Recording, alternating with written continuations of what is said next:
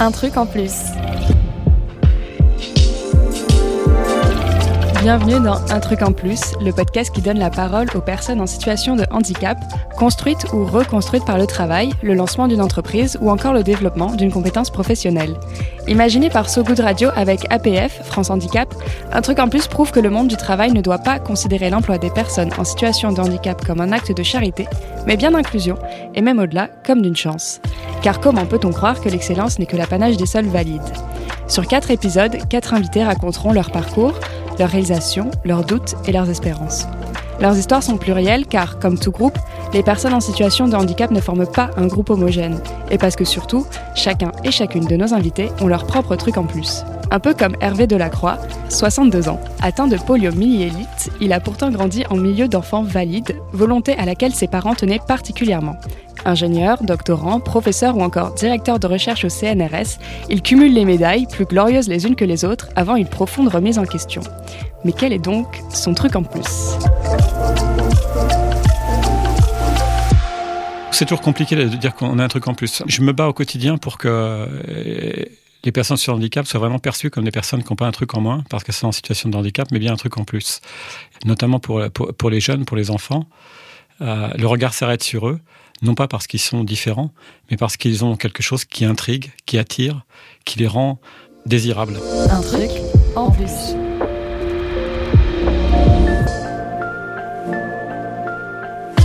Je suis né en 59, donc euh, avant les, euh, vraiment à une époque où euh, être handicapé, c'était être infirme, c'est être invalide, impotent. On était caractérisé que par des mots négatifs et vouloir accéder à une vie, à une vie ordinaire, c'était même pas un choix parce qu'il n'y avait pas d'adaptation, il n'y avait rien, il fallait. Et en même temps, tout nous indiquait que finalement on pouvait pas. C'était quelque chose de, compliqué. Et en même temps, c'était un parcours euh, extrêmement, euh, euh, je dirais, formateur. Suis allé à, l'école à 5 ans. Hein, parce que avant, avant je, je, marchais pas trop, enfin j'étais pas trop, euh, pas, trop. Euh, pendant je sais pas combien de temps, je suis resté euh, complètement paralysé. On a même voulu me mettre sous poumon d'acier. Donc le, le, le, jour où j'ai bougé la première phalange d'un index, pour mes parents, ça a été quelque chose d'extraordinaire, quoi. C'est compliqué hein, d'imaginer a un enfant de 11 mois et que du jour au lendemain, il, se dresse dans son, dans son, dans son parc, là, parce qu'avant on, mettait les enfants dans des parcs, bah, il s'écroule et puis il fait aucun geste pour se, pour, pour se redresser. On vous dit, euh, il a la polio et euh, c'est fichu. C'est pas simple. Hein. Culpabilité, les parents, tous ces trucs. On est dans, dans, un monde judo-chrétien un peu, euh, un, peu rude. Euh, c'est pas simple et je veux dire, je, je, leur dois énormément. Mais effectivement, j'ai été élevé la rude. C'est-à-dire qu'on a expliqué à mes parents que, par exemple, j'ai dormi, quand j'étais petit, je dormais dans une coque en, ces trucs en plâtre, là, pour, pour que je, je, puisse avoir les, les, membres supérieurs dans des positions qui faisaient qu'il n'y avait pas de réduction de la longueur des, des, muscles, choses comme ça, pour, pour, pour m'obliger à, à, avoir une certaine. Euh, les muscles n'étaient pas commandés, mais qui, qui gardent leur élasticité. Donc, euh, il ne peut pas y avoir de répit. Il ne peut pas y avoir une nuit où votre enfant dormira sans. C'était extrêmement euh, rigide il n'y avait pas le droit de se plaindre parce que c'était c'était un acte familial fort quoi de, euh, et, mes parents quand quand j'étais à Garches ils ont eu le choix soit de me laisser à Garches et donc de faire le choix de disons de la rééducation physique ou alors euh, bah, de, faire le choix de l'école. Plutôt euh, la construction intellectuelle et au détriment de la construction physique. Ils ont fait ce choix de l'école et je crois que c'était le bon choix. En tout cas j'ai eu cette chance et, j'essaye aujourd'hui de, vraiment de, de, faire que cette chance euh, puisse, euh, puisse bénéficier aux, autres.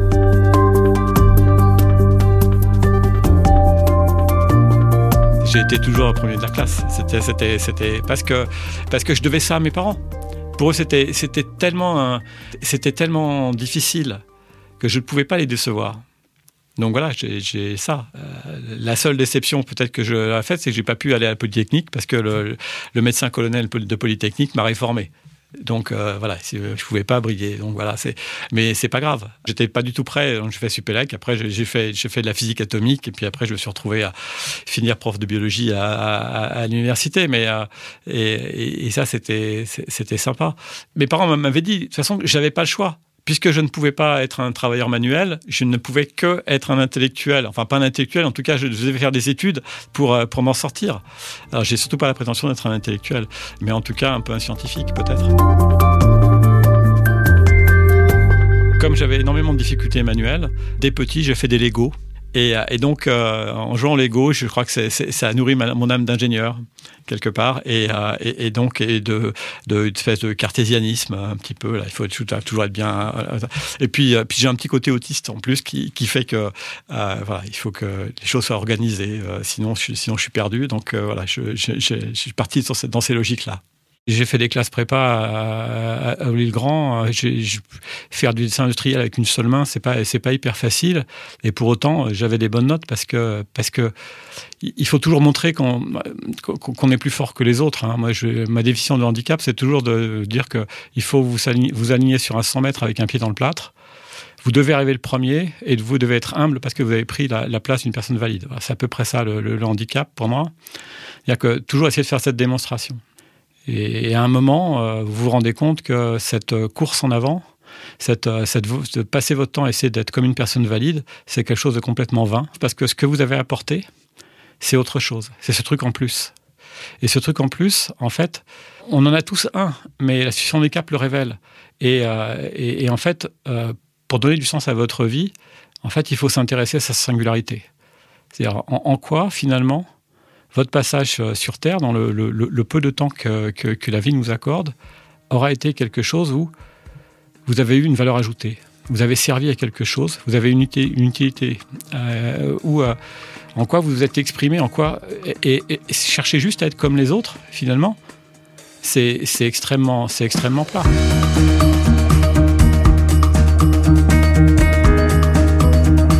J'étais juste à côté, à l'hôpital Bretonneau. J'y ai passé euh, euh, trois, jours par semaine pendant toute ma petite enfance, hein, puisque je, suis allé à l'école très tard parce que la polio m'a terrassé à 11 mois et euh, il a fallu un, temps infini pour que je commence à avoir un, doigt qui bouge et puis ensuite que je puisse même marcher. Et, normalement, j'étais laissé pour mort, donc j'ai cette chance de vivre. Et toute la pression familiale, la pression de la société, c'était vraiment d'être comme les autres et donc d'essayer, d'essayer euh, de, faire comme les autres. Alors bon, voilà, faire faire des études, c'était très bien. Moi, j'étais super content à l'école de la République. Pour moi, c'était un truc génial.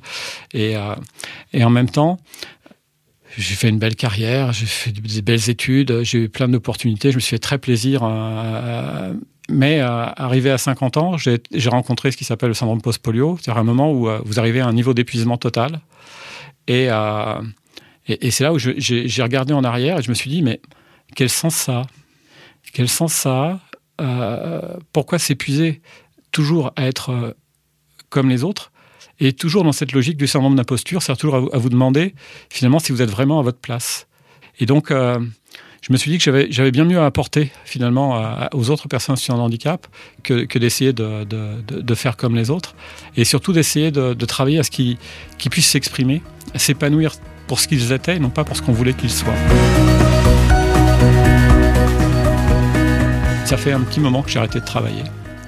Euh, j'ai arrêté de travailler le jour où j'ai eu une RQTH en fait. La reconnaissance de la qualité de travail handicapé, c'est-à-dire que lorsque vous êtes en situation où euh, votre activité professionnelle ne peut pas se poursuivre d'une manière normale, que vous êtes obligé d'avoir de, de, de, des adaptations, soit euh, dans le rythme de travail, soit dans, votre activité, pour, disons, arguer de, cette, de, ce souhait ou cette capacité à bénéficier de ces adaptations, vous êtes obligé de faire une, cette reconnaissance de travail handicapé qui est extrêmement stigmatisante.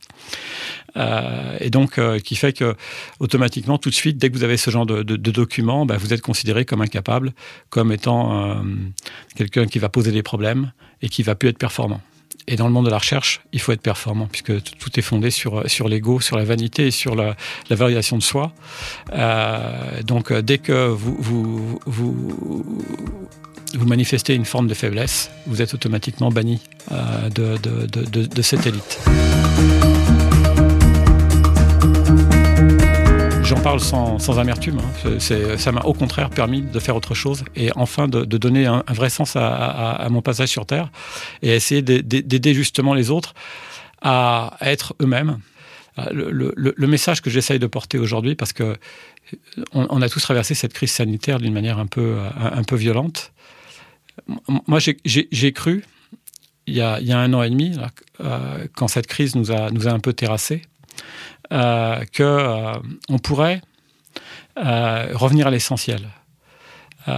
J'ai cru que nos certitudes, parce que malgré tout, on, on, se, construit autour de certitudes. Moi, je, déteste ce mot parce que j'aime bien les convictions. Les certitudes, ça me paraît être, ça, relève du dogme. Alors pour moi, c'est pas, pas acceptable. Enfin, la société était fondée sur la certitude de cette forme d'invulnérabilité, et que donc, euh, finalement, on allait tous se trouver vulnérables, et que c'est cette vulnérabilité, finalement, qui fait qu'on a besoin de l'autre. Ça, ça, allait être euh, l'espèce de ciment d'une société repensée où euh, le vivre ensemble reprendrait du sens par la prise en compte de la nécessité euh, d'être avec d'autres parce qu'on parce qu'on a cette dépendance mutuelle qui fait qu'on fait société et qu'on est ensemble. J'espérais que on pourrait cependant construire une société où, avec l'exemple des travailleurs de deuxième ligne, on aurait euh, justement une société qui prendrait conscience que elle a besoin de tous et que les plus modestes, les plus humbles, les plus reculés, les travailleurs euh, ou les citoyens les plus extrêmes avaient aussi leur part à prendre dans le collectif et pouvaient être euh, finalement quelque part un recours. Et donc j'ai imaginé une société dans laquelle les personnes en de handicap, au travers de leur vulnérabilité, de leur sensibilité extrême, pourraient être euh, les ambassadeurs d'une société apaisée, une société repensée, dans laquelle ces personnes pourraient être les garants contre les dérives d'une société toujours trop technologique, toujours trop excluante, clivante, mais serait au contraire là pour euh, nous aider, au travers de cette logique euh, de conception universelle, à, repenser les produits et services en partant de leur expertise d'usage, de leurs difficultés, pour les repenser d'une manière qui euh, embarque tout le monde, qui ne laisse personne sur le bord de la route, dans cette logique portée par les objectifs de développement durable de l'ONU.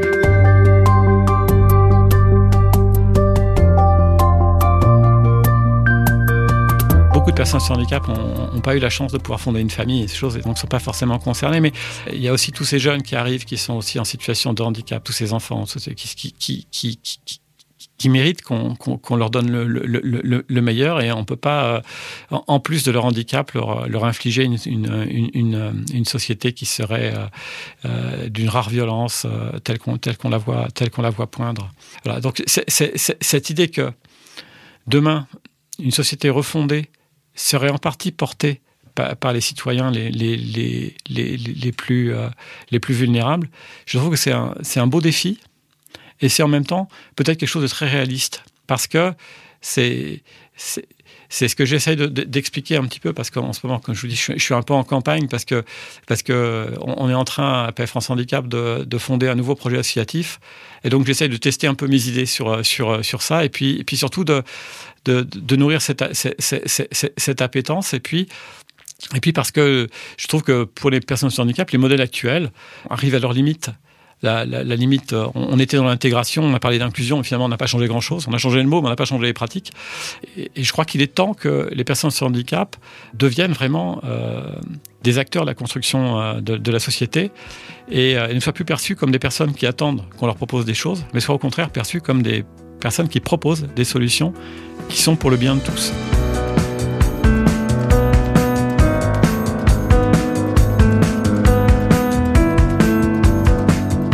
Les réseaux sociaux, j'ai commencé à voir que pour une partie de la population, euh, les personnes de handicap étaient un peu assimilées aussi aux migrants, c'est-à-dire vraiment à des populations inutiles, qui coûtaient un bras pour certains, en tout cas qui étaient euh, perçues comme étant euh, fondamentalement inutiles. Et donc j'essaye de, de, de, renverser complètement cette représentation euh, et, et, montrer combien les personnes de handicap ont une utilité sociale. Je crois qu'aujourd'hui, les personnes sans handicap sont mûres pour être des acteurs responsables pour être des citoyens responsables et être justement ces, ces, garants, ces gardiens, d'aider à construire un monde réhumanisé, aider à réconcilier le progrès et le bonheur, euh, le progrès technologique, on parle maintenant de beaucoup de violence technologique, et c'est vrai que la technologie est violente. On a parlé de fracture numérique, on parle de, toutes ces choses, tous ces trucs qui font que, ceux qui ne sont pas les adeptes, finalement, sont, les exclus. Et donc, euh, je, crois, je crois vraiment profondément au fait que les citoyens extrêmes sont des citoyens profondément responsables, et que cette responsabilité, elle peut vraiment venir nourrir euh, cette construction du, monde d'après ou du monde de demain pour, pour faire ce, monde à la fois. Cette société que moi j'appelle apaisée. Alors aujourd'hui, quand, j'ai lancé il y, a, un an et demi cette idée de société apaisée, j'étais convaincu. Aujourd'hui, j'ai l'impression qu'il faudrait la pacifier. C'est ce que je dis est très grave parce que ça veut dire qu'on on a, on, a, on a passé un cran. Mais euh, voilà, c'est cette, idée de, de, refondation au, travers d'une logique de responsabilité individuelle et collective fondée sur euh, le respect de l'autre et, le fait que la, la, la société est euh, construite autour d'un certain nombre d'êtres humains qui sont tous avec une forme de vulnérabilité, consciente ou non, et que euh, vous Ernest Renan avait écrit il y a très longtemps euh, Qu'est-ce qu'une nation? Et, on doit aussi aujourd'hui se reposer la question. Finalement, si on fait nation, si, si, on veut faire société, si on veut être ensemble, quelles en sont finalement les bases et les fondements? Et, euh, et, en fait, c'est fondé sur cette espèce d'interdépendance et la reconnaissance du profit qu'on a à être avec l'autre. Et, les personnes en situation de handicap, elles ont à relever ce défi finalement de devenir des personnes enviables des personnes avec qui on a envie d'être. Et je crois que chacun de nous, au fond, au fond a envie que sa présence soit, soit, souhaitable ou souhaitée. On a envie d'être accueilli, on a envie d'être désiré, on n'a pas envie d'être juste toléré. Et c'est pour ça que la notion de place, pour moi, est une notion extrêmement réductrice. Et je préfère la notion de rôle, même si peut-être, pour certains, elle peut être une notion extrêmement exigeante, voire euh, aller au-delà de, leur capacité. Mais le rôle n'est pas forcément un rôle actif. C'est, c'est, euh, la notion de rôle, c'est de, permettre l'éveil des consciences, de, de, de, faire changer les choses, euh, pas, pas, forcément que par des actes, mais aussi au travers des, de la libération d'un certain nombre de, paroles ou de pensées.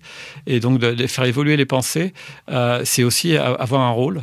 Donc, euh, mais pas être juste une place dans un coin ou un machin. Parce que même, même la notion d'inclusion, hein, pour, parce qu'au fait de la méralogie, l'inclusion, c'est quand même plutôt un, je dirais un, corps étranger au milieu, au milieu, au milieu d'un ensemble. Et, euh, et moi, je serais plus pour la fusion. chaque personne sur handicap peut, se poser la question de savoir et si j'avais pas mon accident? Et si j'étais né pas handicapé ou si j'avais pas été handicapé euh, à, peine à, peine né qu'est-ce que je serais devenu?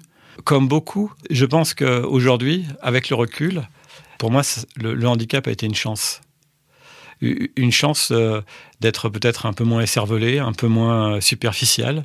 Et, même, même si euh, j'ai perdu beaucoup d'années de ma vie à essayer de faire comme les autres, je, je, je crois que ça m'a permis aussi de, de, croire en moi au travers de cette, de cette remise en cause permanente et de, toujours essayer de, de, me dépasser. On m'a posé il n'y a, pas très longtemps la question de savoir, euh, parce que je, euh, à Handicap, euh, je, pilote toute l'action handicap et nouvelles technologies. Et si, si, demain, avec les projets technologiques, on, pourrait, le, handicap pourrait disparaître, en tout cas le handicap moteur notamment, et, en fait, euh, cette question, elle est intimement liée à la question de la réparation. Si, si pour euh, beaucoup de personnes qui, sont, qui, ont un handicap euh, au cours de leur vie, il y, a, toute une phase de deuil de la vie, de la vie antérieure. Ensuite, on se reconstruit autour de son handicap et sans être, parce que je, déteste la logique du statut de personne en handicap, mais ça, ça crée une forme de personnalité euh, et, le handicap devient une, partie intime de soi. Et euh, la, logique de réparation qui va avec l'idée qu'on ne serait plus handicapé, euh, bah, c'est un peu dérangeant. Ben, on, perdrait peut-être justement cette capacité à, penser différemment, à être plus sensible, à être plus à l'écoute de l'autre. Un truc en plus. Un truc en plus.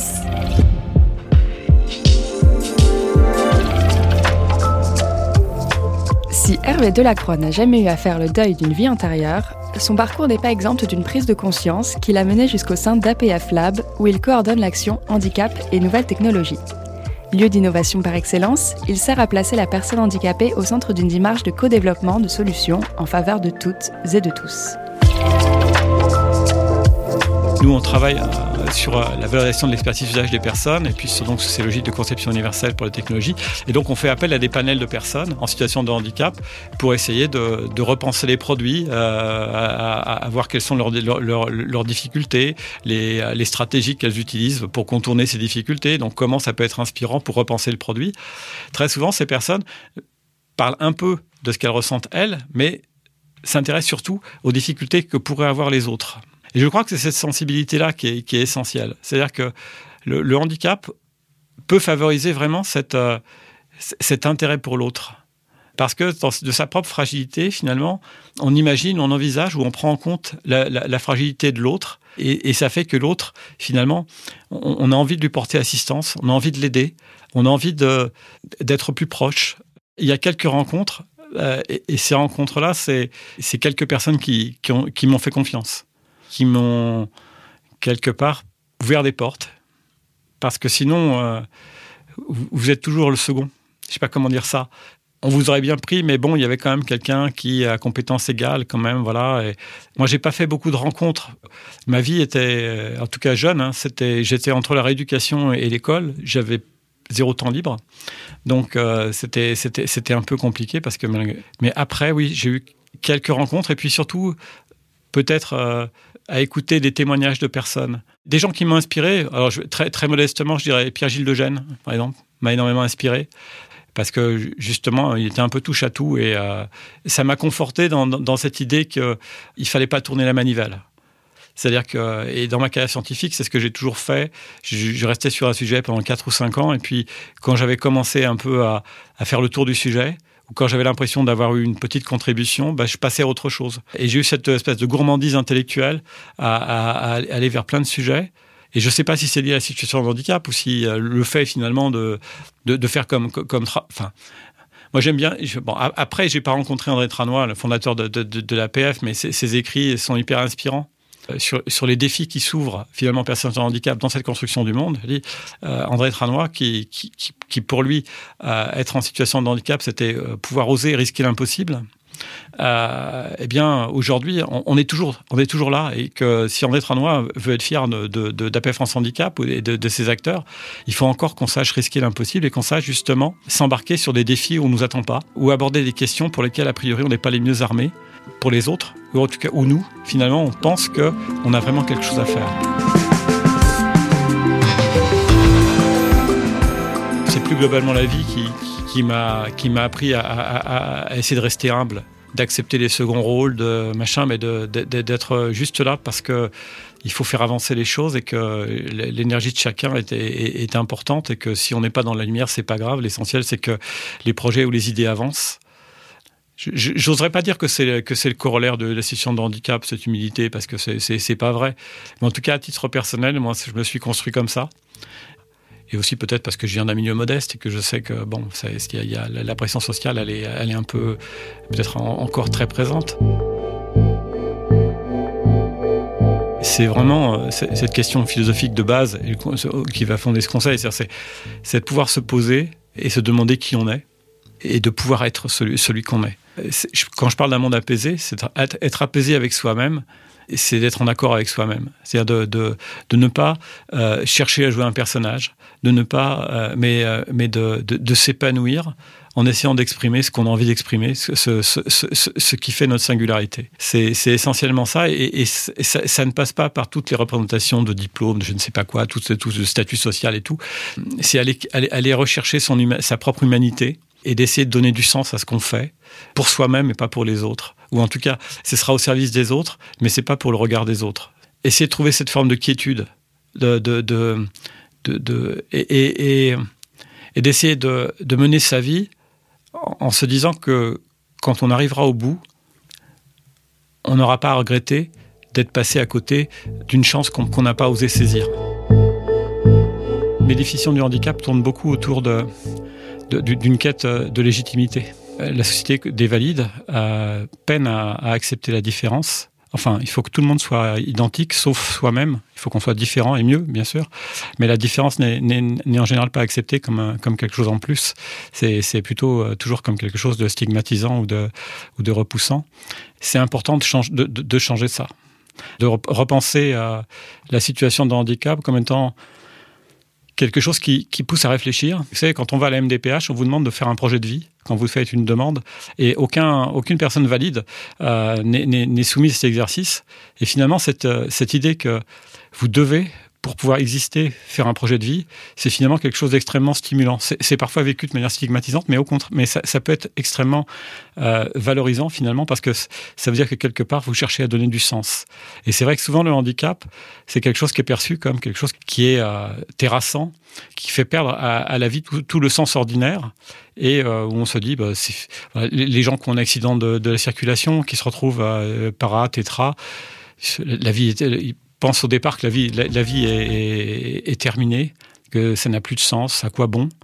Et puis finalement, cette résilience qu'on a tous, cette, cette logique qui, nous pousse à vivre, fait que finalement, on, trouve dans le handicap, ça peut prendre pas mal de temps, une certaine force, enfin, qui fait qu'ensuite les, les, épreuves sont finalement beaucoup plus faciles à, à, affronter. Dans le travail aujourd'hui, pour les travailleurs handicapés, on a toujours euh, la perception d'une sorte de marché de dupes fondé sur la contrainte.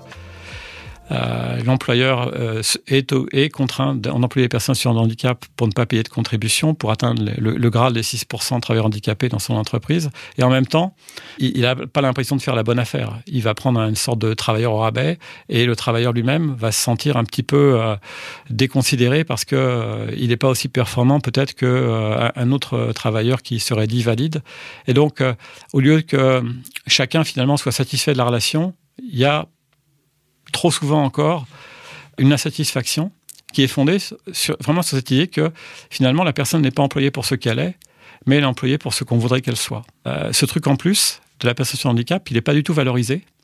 Il est au contraire euh, stigmatisé. Et donc, il faut repenser la relation euh, au, travail au travers de l'expérience des personnes sur handicap en essayant de valoriser la perception ou les besoins euh, spécifiques des personnes sans handicap dans l'organisation du travail notamment, ou dans euh, euh, les processus de, de, management, de recrutement, où on s'intéresse plus à l'humain qu'à ses diplômes, pour vraiment nourrir cette richesse et faire que l'apport d'une personne sans handicap dans un collectif de travail soit autre que simplement un peu plus de bienveillance ou que ce soit vraiment considéré comme ce retour à l'essentiel c'est ce, quelque chose qui nous est à tous indispensable et dont finalement parfois on fait l'économie pour des raisons qui sont pas forcément les bonnes ou qui peut-être on, peut ressentir des difficultés dont on s'accommode alors que euh, chacun de nous aspirerait à avoir des rythmes de travail, des horaires de travail, des, des, conditions de travail euh, qui soient euh, à, l'aune de, de, de, sa vie personnelle et de, de, tout ce qui peut être autour de, l'activité professionnelle et qui permettrait l'épanouissement de chacun. Euh, et, bien sûr, euh, quand on parle d'activité professionnelle pour des personnes, eh bien, ça veut dire aussi euh, nourrir des compétences. Et donc, nous, on essaye de pousser des compétences autour de, l'expérience de vie et de l'expertise d'usage. On ne peut pas aujourd'hui faire l'économie de, je dirais, de, des enjeux qui, qui, sont face à nous. Et c'est pas parce qu'on est en situation de handicap que la transition écologique, la transition énergétique doit, se, doit se réduire à la transition inclusive. C'est un ensemble de choses, et c'est par l'apport euh, des personnes sans handicap euh, à la refondation d'une société. Et, ça ne vaut pas que pour les personnes sans handicap, ça vaut aussi pour, euh, je dirais, toutes les personnes en grande fragilité, en grande précarité, tous ces citoyens qui sont souvent oubliés, mais qui cependant sont des citoyens résilients et dont il faut qu'on qu'on s'inspire pour nous-mêmes trouver cette capacité à faire face aux défis qui sont devant nous et à trouver le courage de porter des solutions. Merci d'avoir suivi l'histoire de Hervé Delacroix dans Un truc en plus, un podcast imaginé par So Good Radio et APF, France Handicap. Nous vous invitons à réécouter cet épisode sur les plateformes de streaming ou bien directement sur sogoodradio.fr. À bientôt!